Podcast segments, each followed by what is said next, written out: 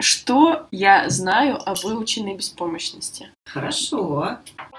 Почему это важно? Выученная беспомощность у людей очень резкими волнами наступают периоды, когда они не знают, чего они хотят, или они не хотят ничего делать. То есть какое-то отсутствие мотивации. Еще со времен наших предков выучили эту беспомощность по отношению к любым жизненным действиям. То есть раньше происходили катаклизмы, или там болезни, или голод наступал, и предки наши считали, что это контролировать нельзя. Сейчас у нас это как бы выученная беспомощность. Ну, это может быть не обусловлено предками. Я думаю, что тогда у них не было выученной беспомощности, потому что им даже в голову не могло прийти, что они могут с этим справиться. И тогда это нельзя назвать выученной беспомощностью. У них Нет. это была просто беспомощность. Она же говорит про влияние прошлого на сейчас. Выученная беспомощность – это все-таки термин, который обозначает, я вообще-то могу что-то сделать, но ряд событий в моей жизни показывает, что я не могу оказывать на события своей жизни никакого влияния. Я могу предположить, что, во-первых, вот это состояние зависит и от какой-то внутренней предрасположенности Мгм. субъекта. У кого-то может быть вот это желание справляться, смотря ни на что, оно все-таки гораздо сильнее, чем у других. Вообще, я имела выученная беспомощность, это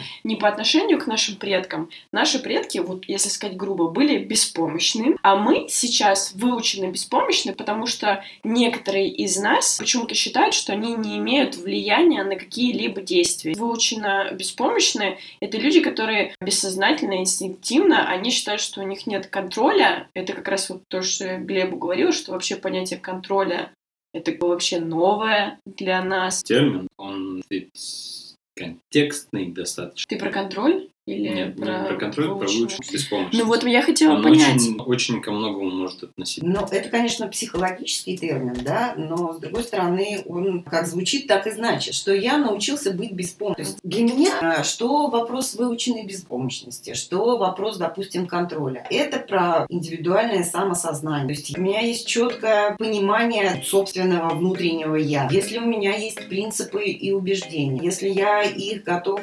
отстаивать, если я это осознаю, то тогда я решаюсь. Ну и, собственно говоря, пример тех, кто там был в каких-то вообще невыносимых каких-то условиях, которые, казалось бы, нельзя Ну, понятно. никак изменить, они все равно какое-то принимали внутреннее решение для себя, что они будут делать в этой ситуации. Франкл же об этом много писал, что помогло ему выжить в концлагере, что у него была задача каждый свой э, маленький отрезок жизни каким-то смыслом. То есть Ну, я понимаю, но может же быть такое, что, например, у человека, у него есть его я, у него есть цели, там, самопознание, правила, все окей, у него есть, и вот он там идет к своей цели. В какой-то момент он падает эмоционально, у него пропадают силы, и он эмоционально понимает, что он не хочет никуда идти дальше. Это значит, что у него нету этого я. Это вот как раз-таки называют эмоциональной беспомощностью, что человек в какой-то момент думает, что он не может ничего контролировать, и это вот как бы вводит. Вопрос, что он с этим делает дальше, потому что у каждого из нас случаются такие моменты, когда мы чувствуем,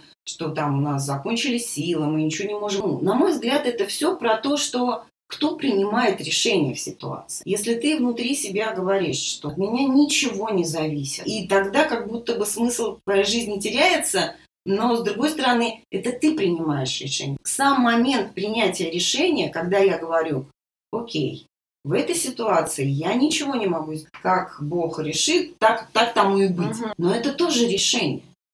Но это надо быть очень осознанным человеком, Вот. чтобы себя поймать. да, как бы. вот, да, вот когда ты принимаешь решение, независимо от того, ну, в какой ситуации ты Мгм. находишься, здесь тогда уже нет выученной беспомощности. Тогда ты принимаешь на себя ответственность за то, А, за свое решение. Да? То есть выученная беспомощность это что-то бессознательное? Да, это про то, что я вообще ничего не могу, и в этом я вообще ничего не могу, нет никакого решения. Я не знаю, по-моему, вы обсуждаете что-то абсолютно абстрактное, по потому что, как я сказал, это выражение, термин очень контекст. Например, человека три ночи подряд клали асфальт. Он все эти три ночи, потому что он не мог уснуть, звонил в управу Мгм. там дорожных служб. Ну, в общем, он обзвонил все службы, они друг на друга все это переслали. Короче, он ничего сделать. Вот здесь можно применить, глобализируя эту ситуацию, термин выученная Ну, не беспомощность. выученная, просто выученная, потому что люди смотрят, что ты что-то прикладываешь какие-то усилия, но ничего не меняется. Ты Да. прикладываешь еще раз какие-то усилия, ничего не меняется. Она должна появиться, она должна сформироваться, она не может быть генетически переданная. То, о Может. чем ты говоришь, в таком глобальном смысле, относящийся к человеку, то это когда человек вообще ничего не делает, потому что он себя чувствует беспомощным. Но если бы человек вообще ничего не делал, он бы тогда Человек может что-то делать и чувствовать при этом себя беспомощным. Понимаешь, что вот он что-то делает. Беспомощность это когда человека засасывает да, в какую-нибудь воронку в реке, и ему никто не может помочь. Это беспомощность. Он себе, ну то есть сам термин, он немножко некорректен, потому что беспомощный человек, это которому нельзя помочь. И этот человек считает, что ему нельзя помочь. Вот, да. Вот, кстати, да. И он начинает думать, что ему нельзя Вот помочь. это важно. Ну, это же это не так. хорошо, если э, дальше развивать вот эту тему, то такое состояние, такое ощущение может появиться у человека, которого уже прошел выгорание, депрессию, он прошел все, у него уже начинаются явные психические расстройства, и у него уже Ну и да, и он тогда себя чувствует вот именно так. Но тут смотри, надо разделять. Вот если как бы говорить о том примере, который ты привел. То есть человек, который все три дня звонил по всяким разным службам, он явно не беспомощен. То есть он принимал какие-то ответственные решения, он как-то пытался изменить. Другой как бы вопрос, как он поведет себя в следующий раз. Я могу предположить, что в любом случае этот человек будет что-то предпринимать. Мгм. Может быть, какие-то другие меры. Может быть, он скажет, да пошли вы нахрен. И просто на эти три дня найдет себе какое-то другое жилье, где он будет. Да, Он, что он будет что-то с этим делать. А вот люди, у которых да, есть вот эта выученная беспомощность, Мгм. они будут сидеть и говорить, блин, они три дня тут э, шумят, и они ничего не попытаются сделать для того, чтобы изменить эту ситуацию. И это может, конечно, воспитываться в семье, когда Да. там, допустим, ребенку изо дня в день говорят, что ты ни на что не можешь повлиять.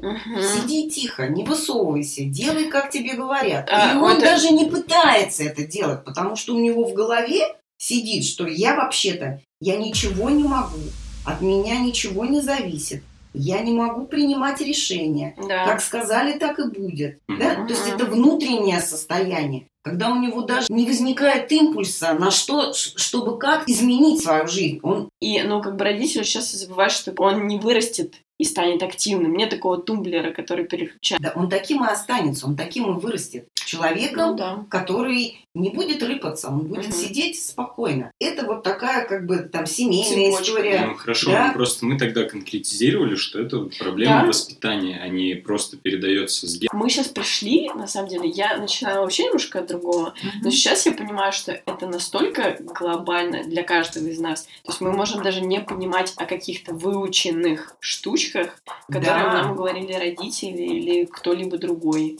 Из, И этого, как это понять? из, Ну, э- из этого я могу развить то, что, скорее всего, придется вырезать. ты любишь такие говорить. Э, Вещи. Люди не понимают, потому что они не изучают и не видят Себя? и себя, и возможности. И мир вокруг. И мир вокруг. То есть тот же самый там, Герман Греф Мгм. говорил что-то там наподобие, типа, необразованными массами удобнее манипулировать. Конечно. Ну, Ну, да. то есть вот об этом же и идет речь. Что как бы нужно понять, как этот порог переступать. Потому что, как ты сказала, вполне возможно, что мы как бы живем, Мгм, и вроде все нормально, мгм. но на самом деле мы сидим в клетке, которая Мы нас все- бьет током, Да, из да, которой как бы достаточно просто выбраться. да. А мы этого как бы, ну, типа, А мы даже не это же знаем. нормально. А мы- То есть да. мы даже не понимаем, что что-то не так. Поэтому люди как бы во все времена там путешествовали, писали книги, рассуждали об этом, думали. И это как раз позволяло выходить из этой, видеть что-то другое, рассуждать через свои собственные переживания, смотреть. Ну, вот через собственные переживания, да. Чтобы полноценно понимать свои собственные переживания, нужно дорасти до этого. Что нужно собаке, которая родилась уже в 30-10 поколении в клетке, которая бьет ток, что ей нужно сделать или понять, что она поняла, «Эм, нет, это ненормально, и выскочить? Какой она должна, что должно с ней случиться? У этой собаки должен быть исследовательский интерес. Она должна захотеть почему-то посмотреть, а что там за порог Мгм. в конкретное данное время. Они что-то исследовали, они изучали себя, они познавали себя, Мгм. они слушались к себе. В общем, вывод такой, что нужно слушать э, чудаков. Как отделить людей, которые просто несут чушь, Мгм. от людей, которые действительно говорят о чем-то, что они увидели. Ну, Слушайте, и тут мы тут открывается какая-то очень новая тема, да, и я как бы отвечаю вот на этот твой вопрос, могу сказать, надо уметь слушать других людей, не, не говорить ему сразу, да ты какую-то хрень несешь». послушай, и послушай себя, насколько тебе отзывается то, о чем говорит. Может быть, твое сердце ёкает в ответ, да, Мгм. когда ты слышишь его слова, тогда ты можешь сказать, о, Блин, в этом что-то есть. Вот э, важно не отвергать, потому что люди столько возможностей пропускают, когда они сразу отвергают. Это чушь, я не буду этого слушать. Если бы люди, ну, как бы прислушивались к мнению других людей безоценочно, да, не осуждая их, просто послушав Мгм. и попробовав понять этого другого Мгм. человека, который им говорит там совершенно какие-то другие вещи, тогда бы они, может быть, э, не обижались на то, что ты не политкорректно. Может быть, они бы попробовали бы услышать тебя, да, и высказать свою какую-то точку зрения. Ведь мы тема про то, что люди, научитесь слушать друг друга.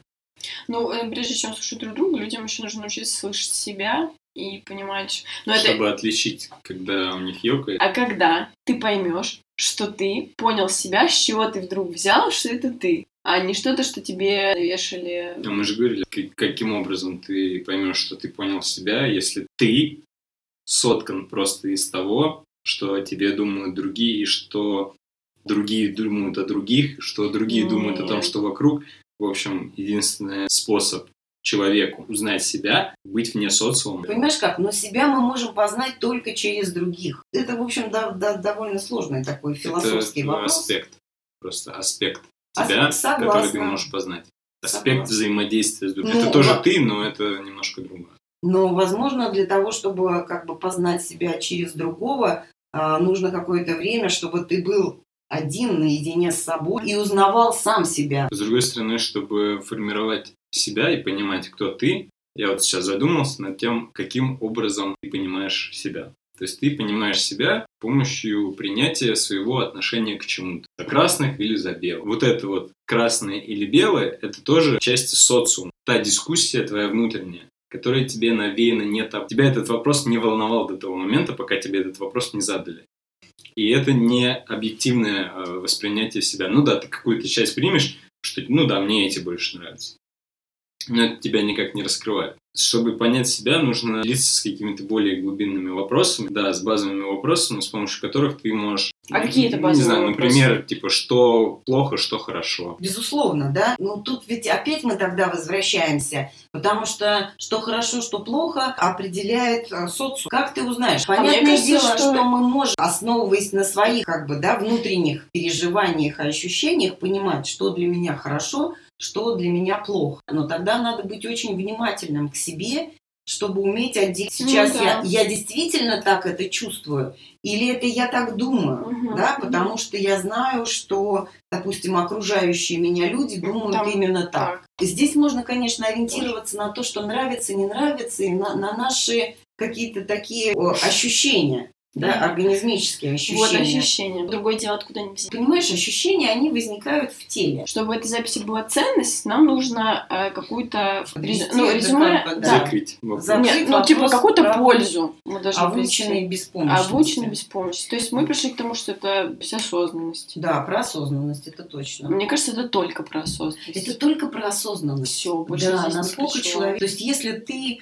сознательно подходишь, да, ведь она же очень дискретна. Если мы э, делим ее на какие-то очень маленькие моменты, э, коротенькие, э, мы можем спросить себя в каждый конкретный момент, что я выбираю. Каждый раз находимся в какой-то Вот, точке. про выбор. Это Да. тоже второй, мне кажется, ключ. Это ты там находишься в этом состоянии беспомощности, и ты такой, так, а я хочу выбрать. Это вот одно из причин, почему я сказал, что не может человек в целом быть выученно беспомощным, потому что он каждую минуту делает выбор. Когда мы делаем выбор, мы должны делать его осознанно. Если мы не просто реагируем внешние раздражители, да, а если мы это осознаем, я сейчас получаю вот этот раздражитель, я могу даже в конкретный маленький, да, такой известный способ борьбы с этой выученной беспомощностью. Найдите то, чем вы можете управлять. Выбьет почву из-под ног этой выученной ну, да. беспомощности. Даже если выученный беспомощный сделает выбор, что он, окей, я сейчас беспомощный, то все, здесь уже это, как бы да. он Тогда получается, что первый шаг это... Безусловно, Нет, да. Ну, типа, принятие ответственности. Осознание, да. да, осознание и принятие ответственности, что, что я сейчас нахожусь в такой ситуации. Мои э, возможности ограничены. Угу. Я не могу решать что-то глобально. Угу. Но я могу решать какие-то очень мелкие вещи, касающиеся лично встать мне в 5 часов или встать мне в 6 часов, да, чистить мне зубы, или я буду пить воду или я буду пить. Это, это уже про то, что я прислушиваюсь к себе, про то, что я управляю своей жизнью. Пускай не глобально, пускай в этих маленьких вещах, но это я решаю. И это создает ощущение, что я вообще-то, что, что вообще от меня что-то зависит. И это очень важное ощущение. Сначала я выбираю, что я пью. Да, потом в какой-то ситуации стрессовой, когда ты бессознательно что-то делаешь, ты по привычке сделаешь выбор. Ты начинаешь прислушиваться к себе, да? Угу. Это как раз вырабатывают вот эту... Да, я понимаю, что со мной происходит, и я беру на себя ответственность. Осознанность такая очень, ну, как бы, да, если угу. мы говорим про то, что ну, происходит вокруг, это, да. это очень субъективно и относительно, да. А вот про твои решения, да, это да, да. Э, вот это и есть осознанность. Я принимаю на себя ответственность угу. за то, что я делаю.